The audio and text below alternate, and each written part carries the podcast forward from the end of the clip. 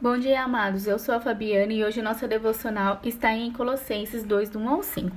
Eu gostaria que vocês pudessem saber quanto tenho lutado em oração por vocês e pela igreja de Laodiceia, e por muitos outros que nunca me conheceram pessoalmente Eis o que eu tenho pedido a Deus para que vocês sejam encorajados e unidos por fortes laços de amor, e que tenham a preciosa experiência de conhecerem a Cristo, com real convicção e clara compreensão, porque o plano misterioso de Deus, agora finalmente revelado, é o próprio Cristo.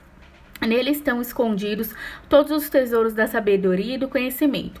Estou dizendo isso porque tenho receio de que alguém possa enganar vocês com palavras persuasivas, porque, embora eu esteja fisicamente longe, meu coração está com vocês. Feliz porque vocês estão progredindo tão bem e por causa da fé firme que têm em Cristo.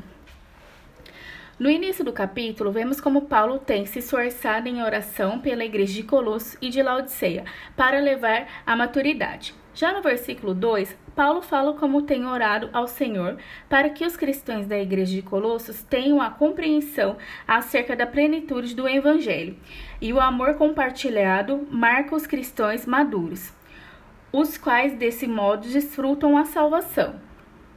O plano misterioso de Deus que Paulo se refere aqui é que o Messias Cristo é o próprio Deus encarnado. Paulo também declarou que toda a riqueza necessária para a salvação, a santificação e a glorificação é encontrado em Jesus Cristo, que é, de, que é o Deus revelado. Paulo não queria que os colossenses fossem enganados por palavras persuasivas dos falsos mestres, os quais atacavam a pessoa de Cristo. A pessoa de Cristo.